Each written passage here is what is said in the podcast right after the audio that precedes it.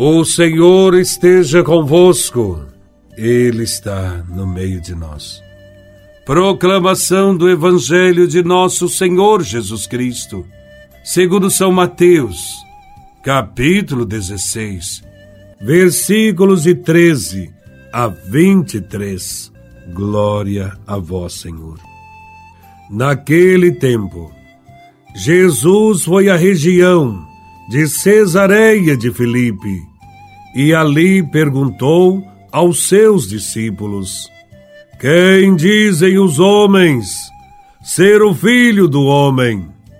Eles responderam: Alguns dizem que é João Batista, outros que é Elias, outros ainda que é Jeremias ou algum dos profetas. Então Jesus lhes perguntou: E vós, quem dizeis que eu sou? Simão Pedro respondeu: Tu és o Messias, o Filho do Deus vivo. Respondendo, Jesus lhe disse: Feliz és tu, Simão, filho de Jonas, porque não foi um ser humano que te revelou isso, mas o meu Pai que está no céu. Por isso eu te digo que tu és Pedro, e sobre esta pedra construirei a minha igreja, e o poder do inferno nunca poderá vencê-la. Eu te darei as chaves do reino dos céus. Tudo que tu ligares na terra será ligado nos céus. Tudo que tu desligares na terra será desligado nos céus. Jesus, então, ordenou aos discípulos que não dissessem a ninguém que ele era o Messias. Jesus começou a mostrar aos seus discípulos que devia ir a Jerusalém e sofrer muito da parte dos anciãos, dos sumos sacerdotes e dos mestres da lei, e que devia ser morto e ressuscitar no terceiro dia. Então, Pedro tomou Jesus à parte e começou a repreendê-lo, dizendo: Deus não permita tal coisa, Senhor. Que isso nunca te aconteça. Jesus, porém, voltou-se para Pedro e disse: Vai para longe, Satanás.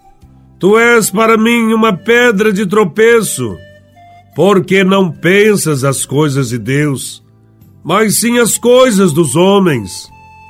Palavra da salvação.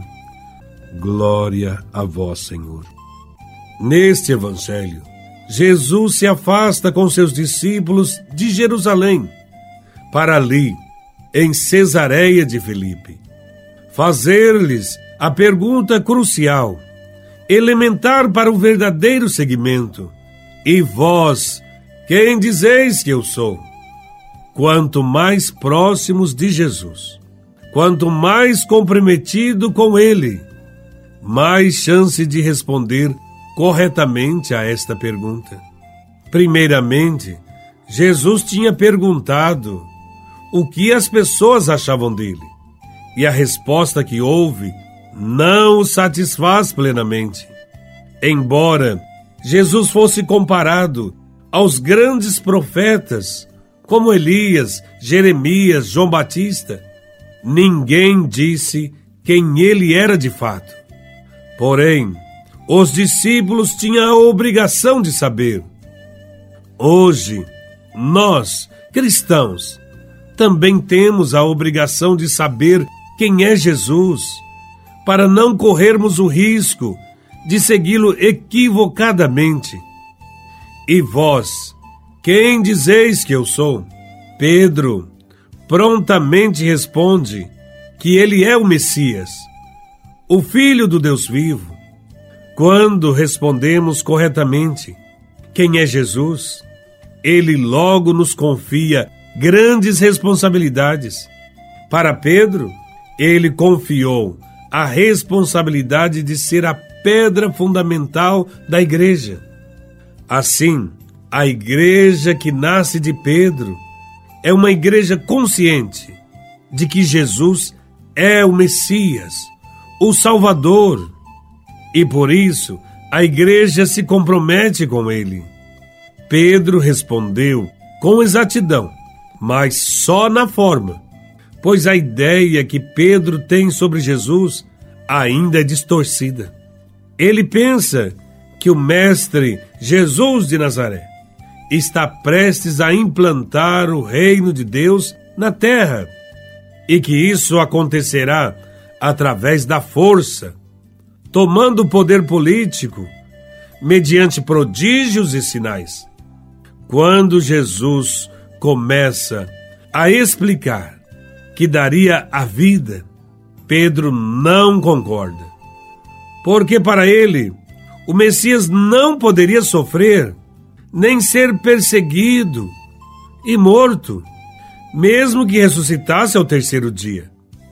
Pedro e os outros discípulos não conseguem entender, nem aceitar a perspectiva da doação da vida.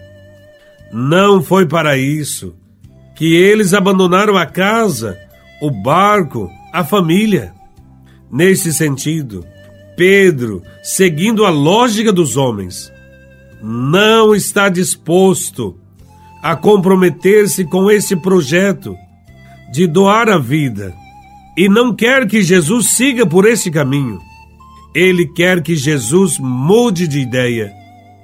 Nesta hora, Jesus o repreende com firmeza e o chama de Satanás, de pedra de tropeço, porque, embora respondesse corretamente quem ele era, continuava com uma visão muito limitada das coisas de Deus.